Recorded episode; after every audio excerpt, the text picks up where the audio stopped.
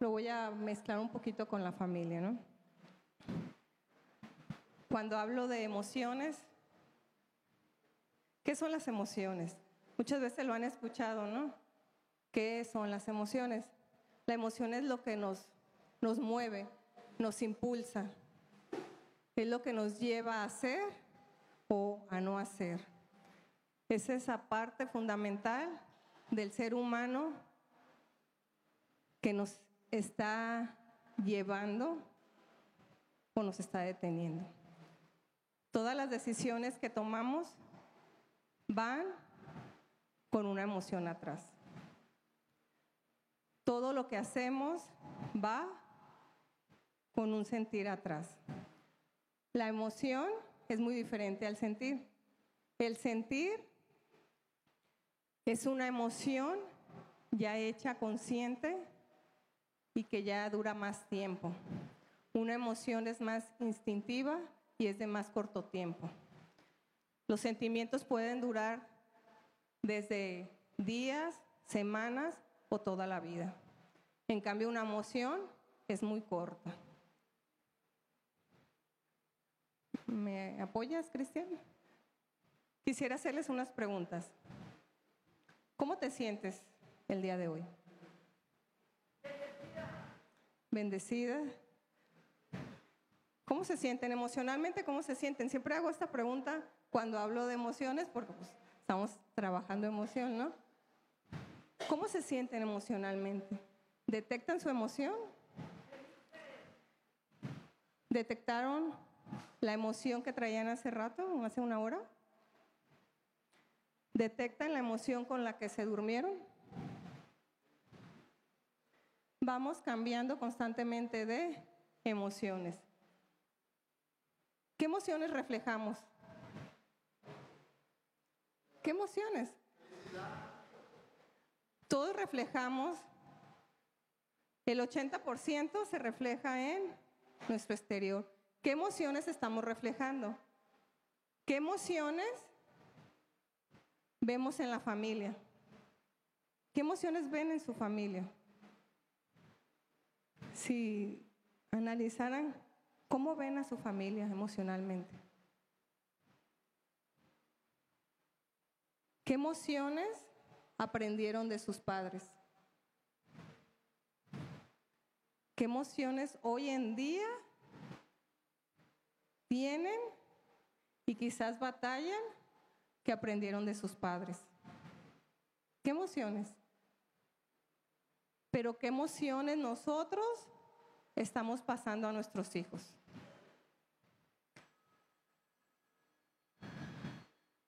Toda emoción que nosotros tengamos, lo vamos a transmitir, lo vamos a pasar. Nuestros hijos son nuestra herencia emocional. Si es que no, ponemos un alto. Quizás por eso es que me encantan a mí trabajar las emociones, hablar de emociones. Es algo que, que me emociona, ¿no? Cristian, ¿me apoyas en la siguiente?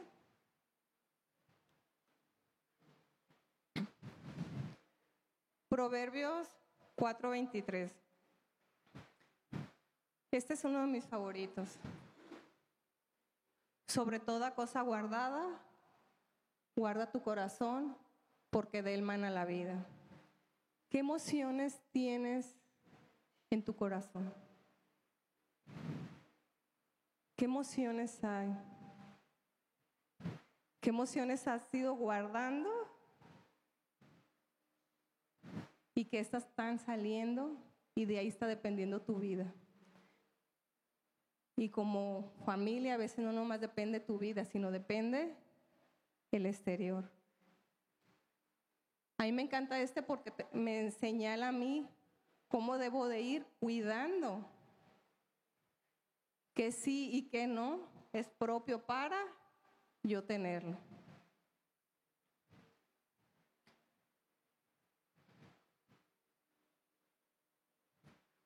Me di a la tarea de buscar algunas emociones en la Biblia. Son algunas ¿Cuántas veces se repetían?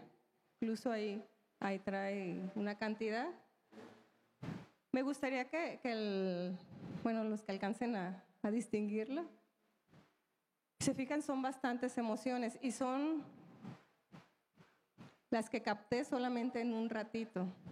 Ayer me puse en la noche y, a investigar. ¿Cuántas de esas emociones tú tienes claridad? Ahí están en la Biblia y tienen un evento, un suceso, te cuentan una historia. Placer, alegría, gozo, confianza, admiración, expectativa, remordimiento, ansiedad, querer, excitado, llanto, miedo, desfallecer, pánico, terror, asombro, amor, culpa, tranquilo, amistad, agobio, calma, valentía, sombrío, apagado, abatido, tristeza, pena, desprecio, orgullo, contento, irritado, cansado, gratitud, pesar, dolor, desagrado, aversión, aburrimiento, sobresalto, vergüenza, feliz, satisfecho, avergonzado, hipocresía, molestia, ira, furia, interés, atención, envidia, sagacidad, cariño, disgustado, frustrado, paz y amargura, fastidiado y malicia. Son solo algunas de las emociones que encontré, algunas. No soy experta en la palabra para decir, ay, hay mucho más y creo que debe de haber mucho más. Si Dios nos dio la emoción, nos las dio para una función. Toda emoción tiene una función y un propósito en nuestra vida. Sin embargo, a veces nosotros no sabemos incluso cuál es la función que tiene cada una. Pero hay alguien que a veces sí se da cuenta cuál es la función. Y a veces esa emoción es detenernos. Detenernos en hacer cosas o no hacerlas. ¿Ya detectaron cuál es la emoción que ustedes presentan más?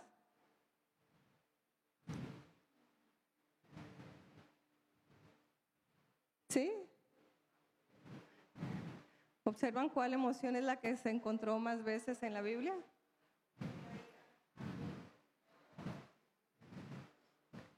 Ira. ¿Cuál más? 327. ¿Cuál más? Amargura, no se alcanza a ver. Gozo 145. Amor 250.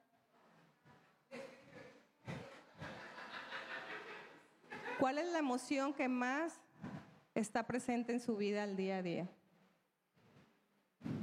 No ocupo que me la digan, simplemente quiero que, que se queden con eso. ¿Cuál emoción es la que está más presente en su día a día? Estas están en la Biblia. Quizá hay emociones que no coloqué, pero ¿cuál emoción es la que más está presente en tu día? ¿Y cuál emoción está más presente en tu familia? ¿Cuál emoción es la que está más en tu familia?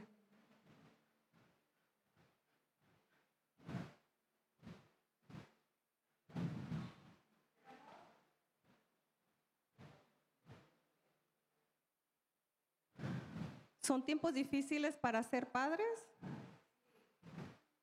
o para ser niños?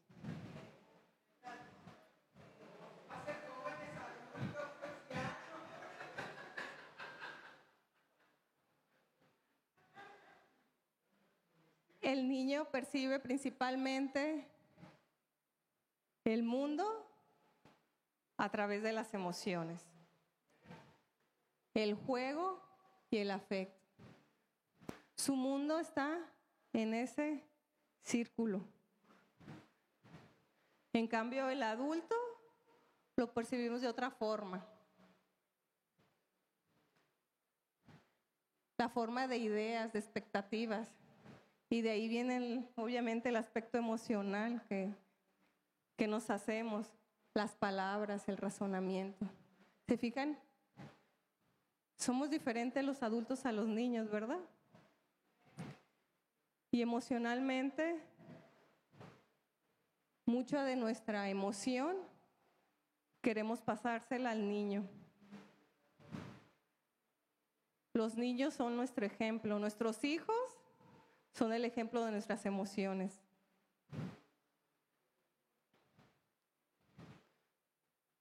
¿Me apoyas, Cristian?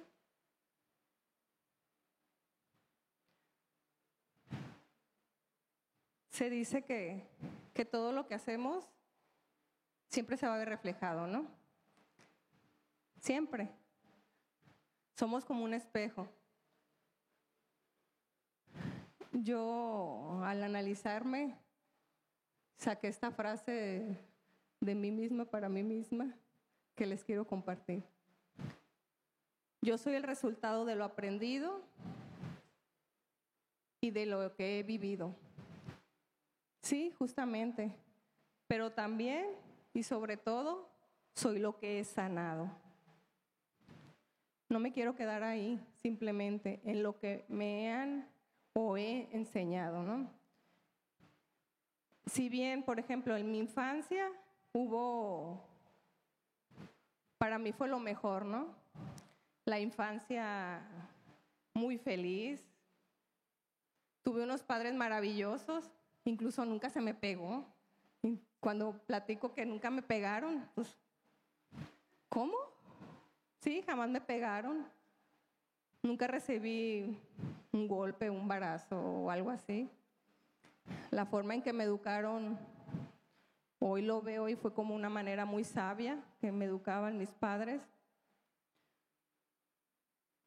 Una infancia donde prácticamente se me dio todo lo necesario. Se me cuidó y se me protegió de todo para que yo creciera de una manera saludable mis emociones y mi afecto crecía sano. Y así, o sea, no tenía una carga, por decir, tenía lo, necesario, ¿no? De un niño, ¿no? Que tender la ropa, ayudar, lo básico, ¿no? Para aprender a ser adulto, ¿no? Sin embargo, cuando ya estaba en, tenía 15 años, mi vida todavía seguía como un tanto normal, ¿no? En esa felicidad de que la única responsabilidad era ir a la escuela y en las tardes hacer alguna responsabilidad, salir a jugar al parque, ahí está a media cuadra de mi casa, y eso era todo. No tenía más responsabilidades, era una vida por decir, normal, como la de muchos adolescentes, ¿no? Pero cuando cumplo los 15 años, mm, detectan a mi mamá que está enferma. Cuando una persona en una familia enferma, cambia. Cambian las circunstancias, cambian la forma de, vivir al día. Y así está, mm, estábamos adaptándonos. Si bien mi familia era muy unida, incluso mi mamá era una persona que llamaba mucha gente, mi casa siempre había muchas personas apoyando, ayudando. Yo crecí en ese aspecto. Cuando mi mamá enferma, igual ahí estaban algunas personas apoyando. Pero como a los tres meses más o menos de que detectaron a mi mamá que estaba enferma, ella tenía leucemia, que es cáncer en la sangre. Todos teníamos pues la, la creencia de que pues iba a sanar, ¿no? Teníamos esa idea de que iba a sanar. Como a los tres meses, un joven de, con los que yo me juntaba ahí en, en el parque, en las tardes, me habló me habló de Dios. Y yo dije, ah, ¿cómo que me interesa eso? me gustó, me llamó la atención. Quise conocer más, incluso pedí permiso a mis papás de que me dejaran ir a la iglesia. ¿Cuál fue la palabra?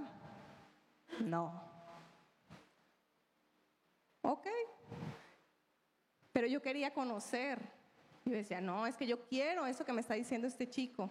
Yo quiero sentir eso que él está diciendo. Yo tenía una grabadora, ¿no? Eso no impidió para que yo fuera y me comprara dos cassettes de Marcos Vidal, un disco de Marcos Witt, y yo hacía mis conciertos. La Biblia, incluso era esta, se la tomé a mi papá. Dije, papá, ¿tú no tienes una Biblia que me regales? Creo que nunca la lees. Me dijo, sí, te la doy. Creo que dicen que es de, otra religión, algo así. Yo me la pasaba leyendo y, y con mis conciertos, ¿no? Iba a la escuela, apoyaba con lo de mi mamá. Después mi mamá empeoró. Le empiezan a dar incapacidades y me dice, ¿sabes qué? Tú vas a ir a cubrirme al trabajo. ¿Cómo me sentía yo? 15 años. Con un miedo terrible. Decía, ¿cómo? ¿Cómo voy a ir a cubrir en un trabajo que hace un adulto, no? ¿Cómo voy a ir y yo a estar abriendo, cerrando, a serme responsable de la clínica, entregar, pedir, levantar pedidos? O sea, para mí era como algo enorme. Pero como buena hija, ¿qué dije? Va. Y ahí fui. A esa clínica donde me pasaron tantas cosas porque aprendí. Pero sobre todo, emocionalmente yo veía que si dejaba de leer, me iba de un ladito. Y así trabajaba, estudiaba, ya no podía ir tanto al parque. Entonces, ¿qué pasó? Mis amigos, bye. Muchos amigos obviamente quieren tiempo. Yo no podía dar tiempo. Después mi mamá enferma más. Incluso me tocó ir con ella a, urgencias y de ahí a Guadalajara en la ambulancia, ¿no? Yo 15 años. ¿Qué podía hacer? Pues dije, pues no sé, pero pues algo tengo que hacer, ¿no? Fui, como ya allá la internaron, ya era un proceso más difícil, estaba aislada, todavía nos movimos más. Mi hermano, el que es dos años mayor que yo, él se va también a Guadalajara. Mi papá y yo nos empezamos a turnar. A mí me dan permiso en el trabajo 15 días estar aquí, pero cubriendo también a la muchacha que me iba a cubrir cuando yo me fuera. Pido permiso en la escuela, me dijeron los maestros, sí, nada más que cuando llegues, pues te pones al corriente. Ok, 15 días me la pasaba en Guadalajara cuidando a mi mamá. Mi mamá estaba aislada, incluso teníamos que entrar ya alimentados porque entrábamos con la bata, cubrebocas y, y no podíamos comer ahí donde ella estaba, estaba aislada, ella era sola. 15 días allá, 15 días acá. Cuando me tocaba estar acá, no solamente era trabajar, ponerme a hacer todos los trabajos que se me habían acumulado, incluso antes las copias no eran tan baratas, me acuerdo, era escríbele, pedía cuadernos y buscaba la forma, ¿no? Jamás, jamás me pasó de decir, ay, no, voy a dejar la escuela, es bien pesado, ¿no? Jamás. De hecho, hoy en día a veces me preguntan, ¿por qué no dejaste la escuela? Nunca se me ocurrió. Jamás. ¿Me sentía agobiada? Claro que me sentía agobiada. ¿Me sentía cansada? Me sentía cansada. ¿Me sentía triste? Tristísima. Todavía era responsable de mi hermano el más chico. Tenía que llegar en mediodía a hacer la comida. ¿Creen que hacía de sabía de hacer de comer? Mi mamá siempre estuvo. ¿Qué hacía? Carne con chile un día y al siguiente día chile con carne. Era todo lo que sabía hacer. Una sincronizada a la mejor. Era todo. ¿Creen que mi hermano comía? Él tenía 12 años. ¿Creen que comía? Yo también digo que supongo, casi no lo veía. Mi mente estaba en trabajo, escuela, a la comida. Cuida de tu hermano. ¿Dónde está mi hermano? Hay quien sabe, ya vendrá. Así me la vivía. Llegó un momento en que ya no sabía cómo estudiar. Me sentía tan, pero tan cansada, frustrada, agobiada, que ya no tenía esa atención de enfocarme en el mundo de tareas de la escuela, porque eran exposiciones, eran tantas cosas que se habían acumulado en 15 días. Dios me dio la sabiduría. ¿Qué? Cuando llegaba en la noche, me ponía a cenar. ¿Qué cenaba? Carne con chile. No había cocinas económicas o así como hoy que, ah, voy a ir allá. No, era lo que tenías. Los frijoles se me quemaban, se secaban, yo no sabía ni cómo hacerlos. Entonces era carne con chile y bolillo, tortilla, no sé, ahí le podías variar. ¿Qué hacía? Llegaba, cenaba, carne con chile, me iba a botar la pelota. Yo así le llamaba.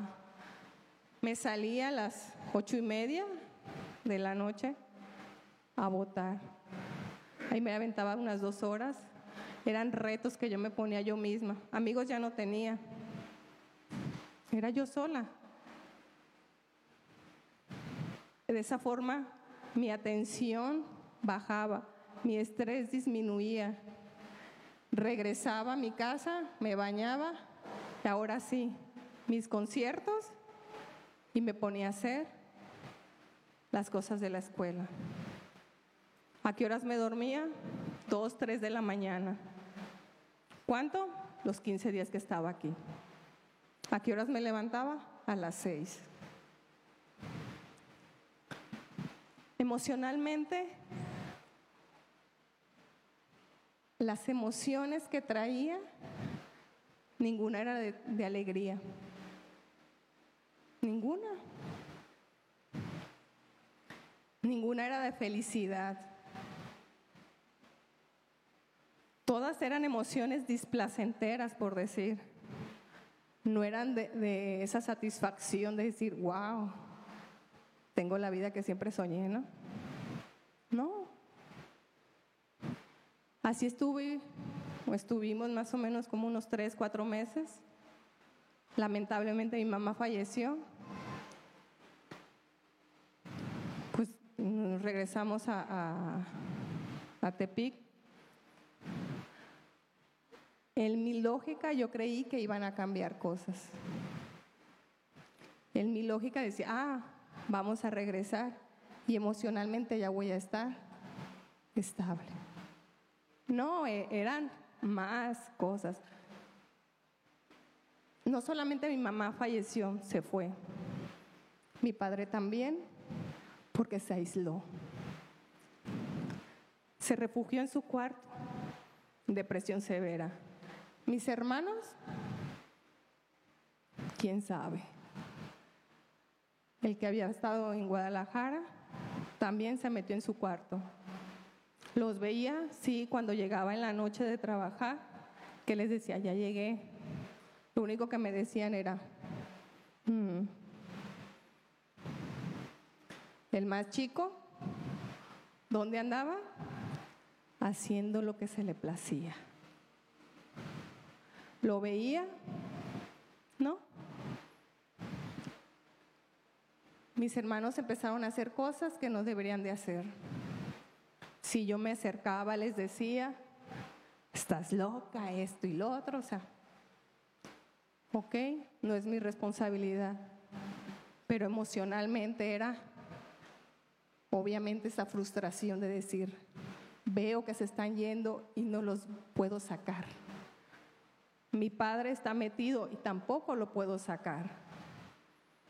Yo llegaba a mi casa, era soledad. Era ese sentimiento de angustia de decir, ¿qué más hago? Así era mi vida. Amigos, no tenía. ¿Con quién iba a ir a platicar afuera? Me la vivía trabajando y me la vivía estudiando. Emocionalmente, ¿cómo se siente un joven normal de 15 años?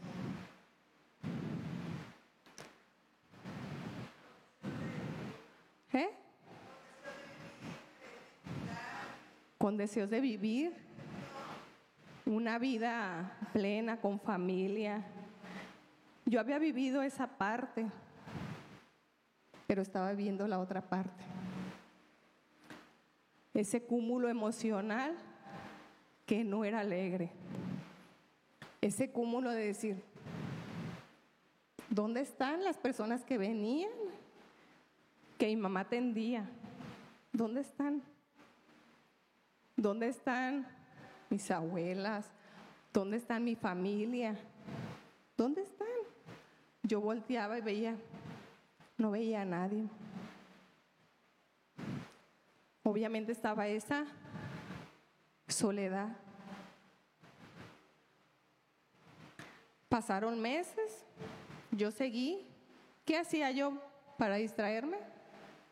ir a botar la pelota y encestar. Pasaron meses, yo diario hacía eso. Diario, lloviera, no lloviera. Era la forma en que me apartaba. Los dos cassettes y el disco me lo sabía de memoria.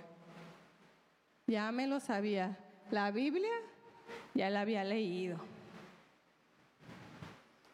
Pero aún no estaba ese gozo.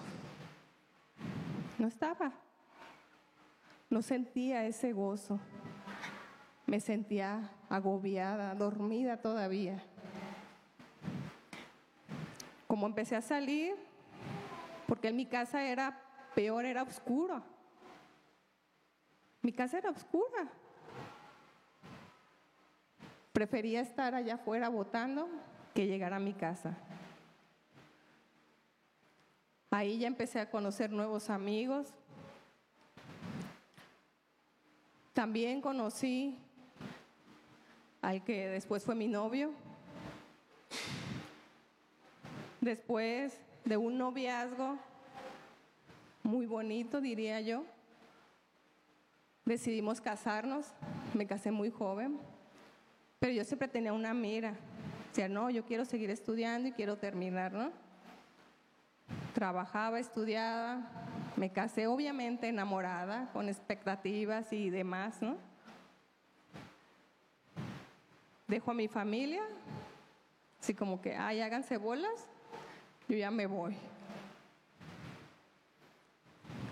Obviamente, en mi matrimonio era totalmente lo que no había vivido, ¿no? Era alegría, gozo, me encantaba era algo que me estaba obviamente sacando de ese ambiente que yo últimamente había vivido, ¿no? Pero también yo hice algo. Cerré mi Biblia y la guardé en un cajón. No quise saber más. Estaba durmiéndome. Por una parte sí, era feliz, mis expectativas eran grandes, me la llevaba muy bien, Era un matrimonio perfecto, yo diría, con muchos sueños, anhelos. Íbamos mejorando económicamente. Todo marchaba muy bien. Después mi suegra fallece.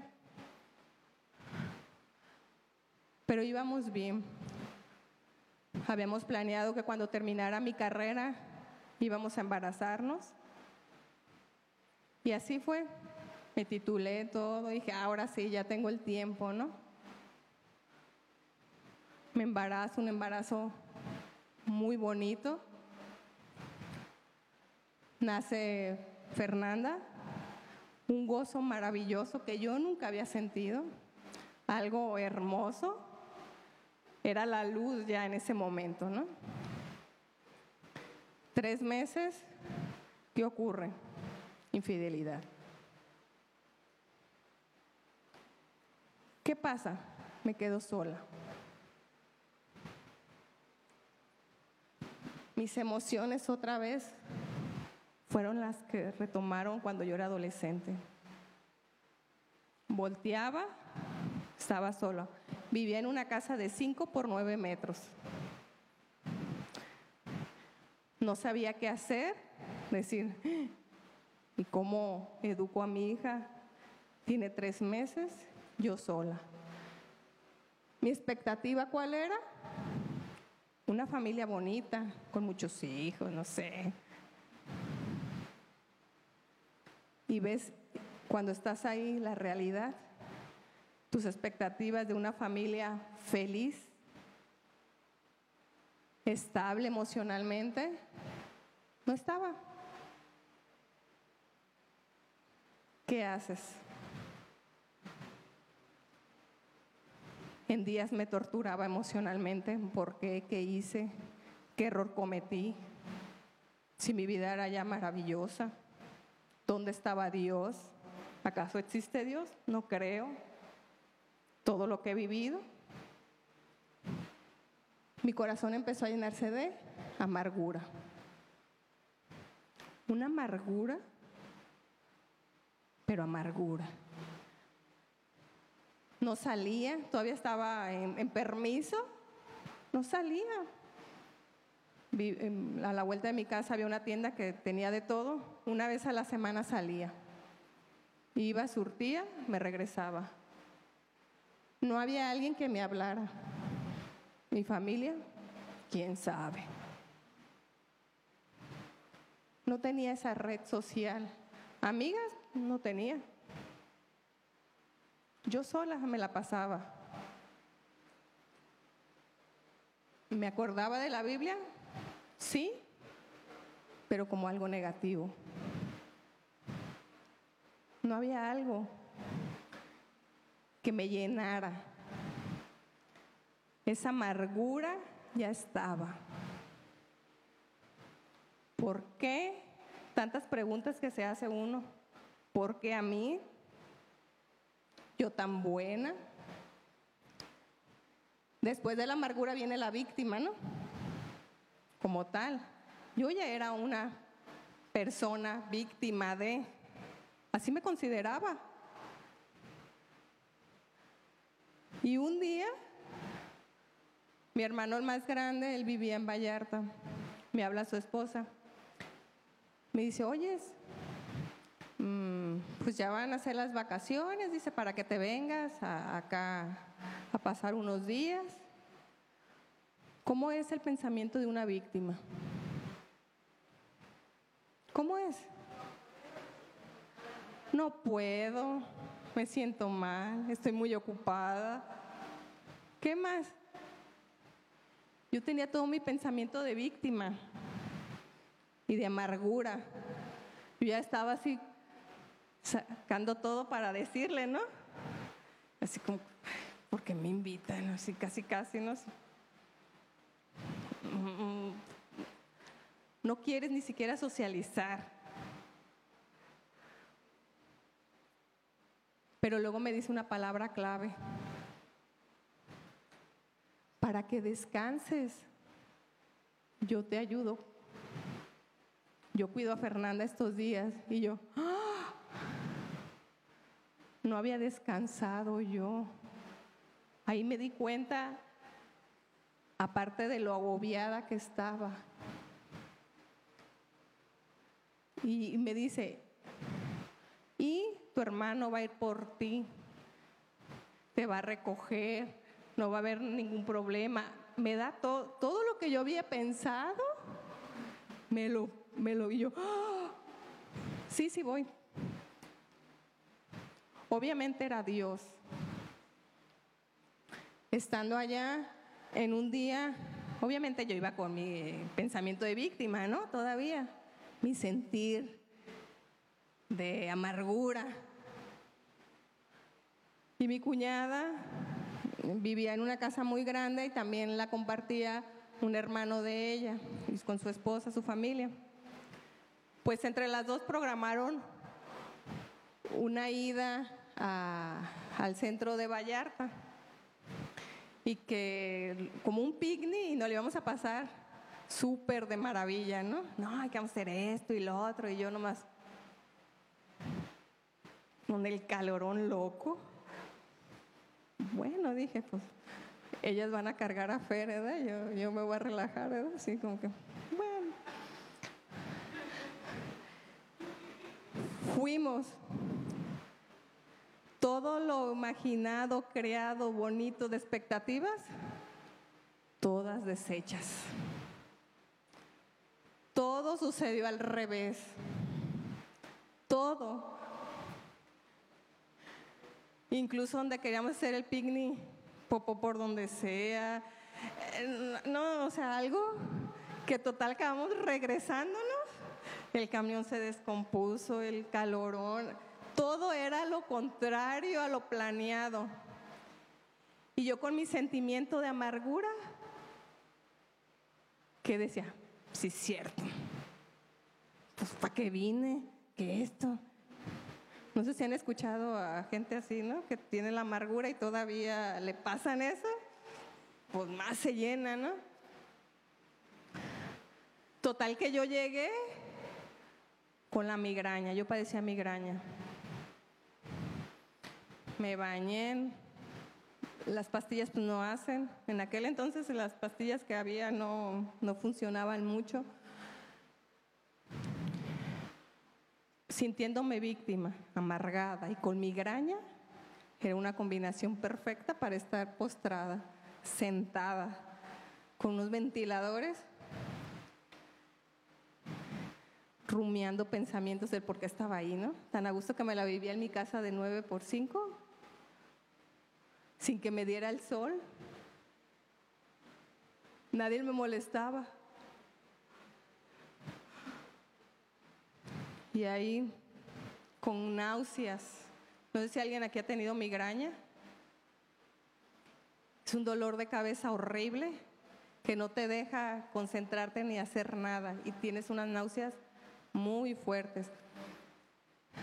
Total que para eso se hizo ya en la noche, la familia, el hermano de ella, de mi cuñada, iban a ir a orar por un enfermo. Yo hacia lo lejos escuchaba, ¿no?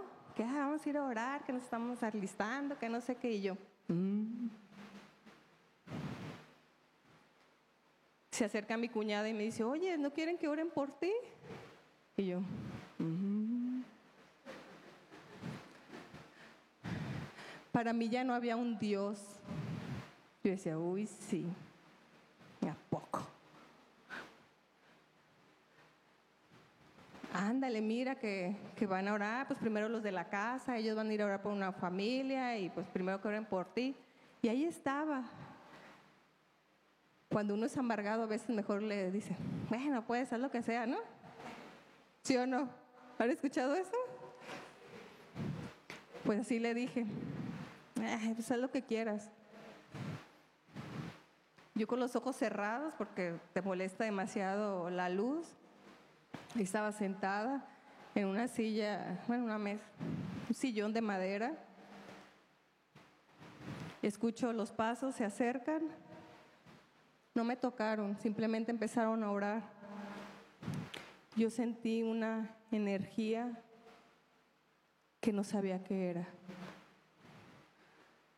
Bajo mis pies, mis manos, mi cabeza y llegó a mis manos. Cuando pasó por mi cabeza, el dolor se fue. Y ya me preguntan, ¿cómo estás? Y le digo, bien, nomás las manos no las puedo mover. Estaban engarrotadas. Ah, eh, vamos a seguir orando por ti. Siguieron orando. Sentí cómo se salió esa energía por mis manos. Y dije, ah, chido.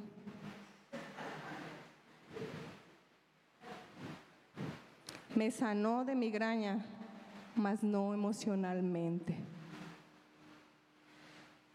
Mis emociones seguían siendo la de amargura. Yo ya no tenía migraña. Dije, ay, pues yo creo la mente, pues estudié psicología, ¿no? No, la mente, esto y lo otro, pasó esto y lo otro. Me regreso a mi casa, a esa casita que me encantaba estar ahí porque estaba oscura y no había nadie, ¿no? Me pasaba explicándome qué había pasado, cómo Anaí había caído en una persuasión, cómo Anaí la habían inducido. Y yo dije, no, pero ni siquiera me tocaron. Me la pasé muchos, muchos días así, dándole esa explicación que no tenía explicación, buscando un fundamento. Después eso ya no eran días, se convirtieron en meses. Diario ahí estaba. Pues, ¿qué fue lo que pasó? Me lo, seguía pensando. Hasta que un día dije, está bien, pues, me rindo. ¿Qué quieres que haga? Sabía que era Dios. Dije, ok,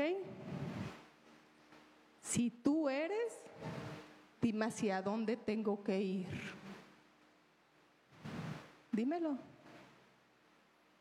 Porque yo en mi amargura, en mi pereza, no sé. Le mostré toda mi gama emocional a Dios. Dije, tú sabes, porque yo más las tengo. Yo sola no puedo. Pasaron otros meses porque me hablaba, pero yo no entendía. Yo no sabía. Hasta que supe, porque le dije, llévame al lugar que tú creas. Yo no, tú. Yo se lo dejé a Dios. Me llevó al lugar. Cuando llegué a ese lugar, supe que ese lugar era porque mis emociones, en cuanto entré, cambiaron. Sentí ese gozo Incluso cómo llegaron y me abrazaron. Para mí era, tenía meses que nadie me abrazaba. Años que nadie me preguntaba, ¿cómo estás? Esa empatía. Yo ya ni me acordaba que existía. Llegué cuando estuve y dije, como me siento, tú trátalo. Pero algo que empecé a hacer es decir, yo tengo que poner de mi parte. Dame esa capacidad para saber qué es lo que estoy sintiendo y te lo entrego. Por eso me encanta trabajar con emociones, porque me he dado cuenta que si yo conozco la emoción, puedo llegar con Dios y decirle, me siento de esta forma, ayúdame tengo miedo, me siento enojada, me siento frustrada, agobiada. Puedo llegar y decirle exactamente. Y Él me brinda esa solución. No fue mágicamente, luego, luego, puse de mi parte. cuántas emociones, ya era un sentimiento, era una decisión mía, la amargura, la culpa, el coraje, el resentimiento que tenía hacia tantas personas. Eran tantas emociones. Yo estaba trabajando, pero yo considero que la prueba más fuerte fue cuando un día llega mi pastor. Tenía como unos, yo creo unos tres meses que apenas estaba yendo a la iglesia. Y llega mi pastor y me dice, oye ahí, fíjate que se va a abrir una maestría. Van a cobrar 1.500 al mes, es jueves, viernes y sábado, el viernes y sábado por la tarde, el sábado todo el día, perdón, jueves y viernes por la tarde, el sábado todo el día. Y mm, son 15 mil la titulación, ocupas en una laptop. Y yo, pues, ¿y? Así como, ¿acaso en mi mente, no? ¿Acaso cree que soy rica? o comía o pagaba la mensualidad. Ganaba alrededor de mensuales como tres mil pesos. Yo sola manteniendo a mi criatura, pues dije, pues ¿cómo, no? ¿Acaso cree que tengo una red social que me va a cuidar a mi hija? O sea, no sabe que si incluso cuando se enferma yo me la tengo que llevar al trabajo, o sea, no hay nadie en que... ¿Acaso cree que tengo una familia? Mi papá metido allá. Mis hermanos en su mundo haciendo cosas que no deben de hacer. Ni siquiera tengo una computadora de escritorio. Quiero una laptop. O sea, ¿cómo? El tiempo, pues trabajo. Quiere que estudie. Ah, y duraba dos años y medio. ¿Dos años y medio? Mi hija tiene año y feriecita. O sea, ¿cómo? Y le iba a decir, las palabras que a veces yo decía cuando ya empecé como a ir a la iglesia, así como, ah, deja orarlo. Porque eso a mí me escudaba de decir, no lo voy a hacer. Lo voy a, lo voy a orar, pero es más mi emoción que lo que realmente me diga Dios, ¿no? Muchas veces yo así lo usé. Iba a decir eso cuando yo quedé en que iba a ser de mi parte. Él me dijo, no me contestes ahorita, piénsalo. Pero cualquier cosa, yo te ayudo y también mi esposa. Si quieres tiempo para que ellos nosotros te podamos ayudar en cuidar a Fer. Cuando escuché eso, mi emoción cambió. Mis emociones estaban cambiando. Ya no eran esas emociones solamente displacenteras. Yo decía, ah, hay personas que ayudan, así como mi mamá lo hacía. Yo decía, ah, si está el otro lado, si hay más. ¿Y qué creen que hice? Le creí a Dios. Me dijo, yo te voy a ayudar. Yo estudié dos años y medio. Con Fernanda chiquita aquí me la pasaba. Me preguntan, ¿y quién te la cuidó? Ya no me acuerdo. Pero obviamente tenía ese tiempo. Había personas. ¿De dónde salieron? No sé. ¿Cómo le hice con el dinero? Menos. No lo sé. No sé cómo viví ese tiempo, tampoco. Solamente sé que le creí a Dios. Había una promesa después de eso. Pasó eso y ¿qué creen? Mi familia empezó a cambiar. Mis hermanos empezaron a cambiar. Mi padre empezó a cambiar. Todos empezamos a cambiar. Muchas emociones, sí. Yo transmití bastantes emociones negativas, desagradables a mi hija. Hoy todavía hay secuelas, sí, porque ella estaba muy pequeña. Día a día trabajo con ella, sí, pero día a día trabajo conmigo. ¿Soy todo eso que ha sanado? Sí. ¿Soy más lo que he sanado que las emociones que fui creando? Mis hermanos hoy conocen de Dios. De hecho, van y comparten de Dios. Mi familia se asemeja un poco a la familia que tenía, obviamente, porque no está mamá, ¿no?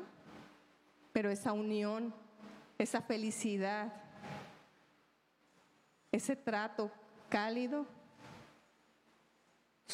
empezó de nuevo. ¿Por qué? Porque empecé a creer. Y empecé a ver mi corazón. ¿Me acuerdan Proverbios 4:23? Sobre toda cosa guardada, guarda tu corazón, porque de él mana la vida. Mi vida como era qué emociones salían. Pero ahora veo y digo, ¿cuáles emociones salen? ¿Cuáles emociones ya Dios transformó? ¿Cuáles emociones veo en mi familia? ¿Cuáles emociones veo en mi hija? Que si bien hemos pasado por un proceso, Dios está ahí. ¿Me ayudas, Cristian? La siguiente. Porque con cada emoción que yo iba viviendo, después me di cuenta que cada emoción tenía su propia función. Que lo único que yo no hacía era detectarla y sobre todo saber el por qué la tenía. Que cada emoción que tenemos nos va a ayudar a algo. Porque Dios nos la está poniendo para algo. El miedo nos impulsa, nos va a impulsar al oído ante un peligro. La ansiedad a estar atentos, vigilantes. La ira, vamos a intentarlo duramente. Nos va a impulsar. La tristeza nos va a detener a no hacer nada, a estar reflexionando buscar nuevos planes. El asco, pues a rechazar eso que no es agradable, aunque a veces hay esa repulsión con personas también. Rechazamos porque no es agradable o porque su espíritu nos está diciendo algo. La alegría a continuar con esos planes, a lograr el objetivo que nos habíamos marcado. El amor, aquí puse de atracción. Obviamente, a sentirse atraído para formar una familia. Cada emoción tiene su función. Te vuelvo a preguntar, ¿cómo te sientes? ¿Cuál es la emoción que tienes? ¿Cuál es la emoción que está en tu familia? Porque eso es relativamente a la función que tienes que hacer. A veces las emociones no nos gustan y las queremos quitar sin darnos cuenta que tienen su función. Por algo Dios no la está poniendo.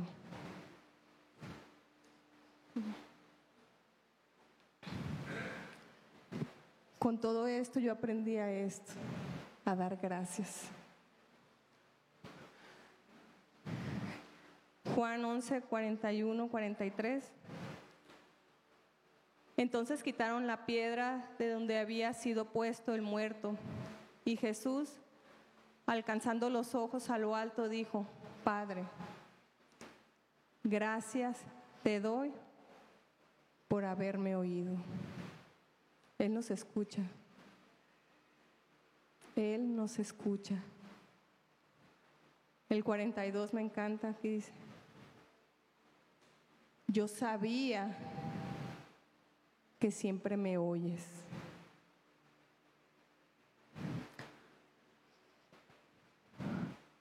Pero lo dije por causa de la multitud que está alrededor, para que creas que tú me has enviado.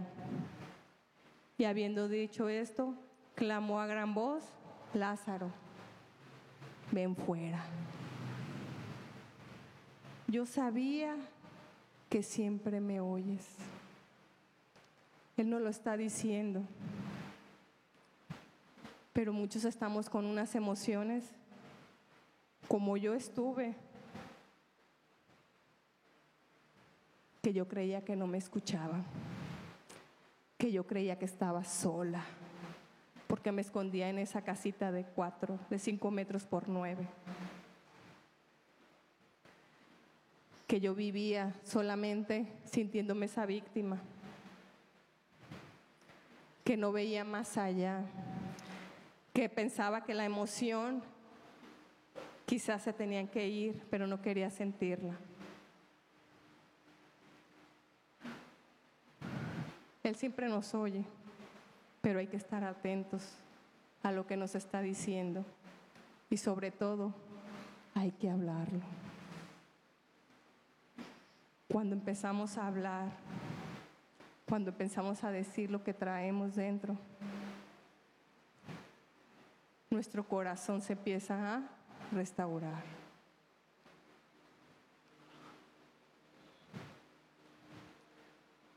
Recuerda, la prisa y la agresividad van de la mano.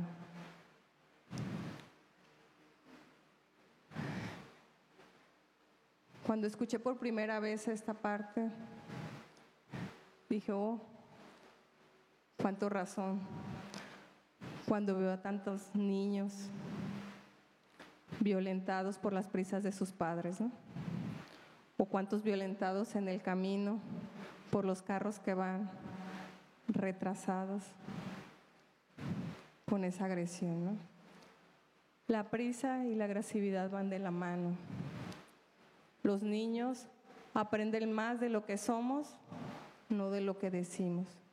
Mi hija aprendió más de cómo yo me sentía que de lo que yo le decía. Nuestros hijos aprenden más de cómo yo me siento, de lo que ellos están viendo, que de lo que decimos.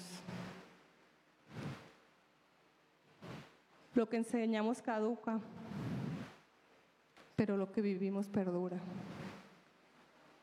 Todas mis emociones aquí están todavía, las recuerdo, ya están sanadas, gloria a Dios. Pero las emociones de tu familia, ¿cómo están?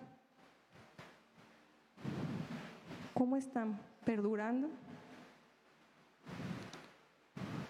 Como mamá, como papá, como hermano. ¿Qué emociones compartes?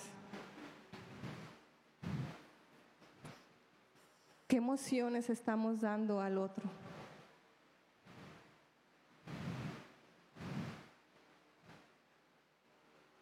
Espero y sean positivas. Y si no, es un momento para entregárselas a Dios. Me gustaría que cerraran los ojos.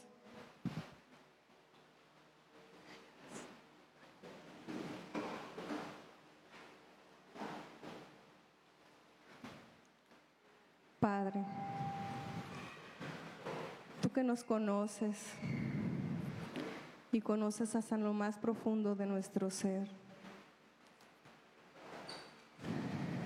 te pido que nos muestres cada una de nuestras emociones, que nos muestres lo que tenemos que sanar y entregarte, que nos muestres cuáles emociones no son adecuadas en nuestra familia, cuáles emociones están perjudicando a nuestros hijos o a nuestros hermanos o a nuestros padres. Tú nos conoces hasta la médula, Señor. Muéstranos a cada uno. Muéstranos, Padre, para que podamos entregarlo. Quizás traemos emociones guardadas que seguimos repitiendo, que aprendimos de nuestros padres o de nuestra familia que nos hacen sufrir, Señor. Te pido que nos las muestres para poder quitarlas. Todo ese sentir, Señor, que no es tuyo. Todo ese sentir que no nos lleva a sentirnos plenos y acercarnos a ti. Todo ese sentir que nos paraliza, que nos llena de miedo, que nos llena de tristeza o agobio. Todo ese sentir que día a día me hace que detenga. Te lo entrego, Padre. Lo pongo en tu cruz, Señor. Porque tú no me has dado un espíritu de cobardía, porque tú no me has dado emociones para sentirme denigrada o sentirme mal conmigo mismo, sino tú nos depositaste emociones para poderlas sentir, pero sobre todo reconocerlas y poder entender nuestro propósito. Porque cada emoción que te estamos entregando, Señor, es en busca de una sanidad, para tener claridad nuestro rumbo, Señor, para poder tener ese acercamiento a ti, Señor, sin que haya algo que nos detenga tu presencia, Señor, sin que haya algo que nos estorbe. Sin que haya algo que me llene de temor. Te doy gracias, Padre, porque sé que tú nos oyes, porque sé que siempre nos escuchas, Señor, porque tú eres el que restaura.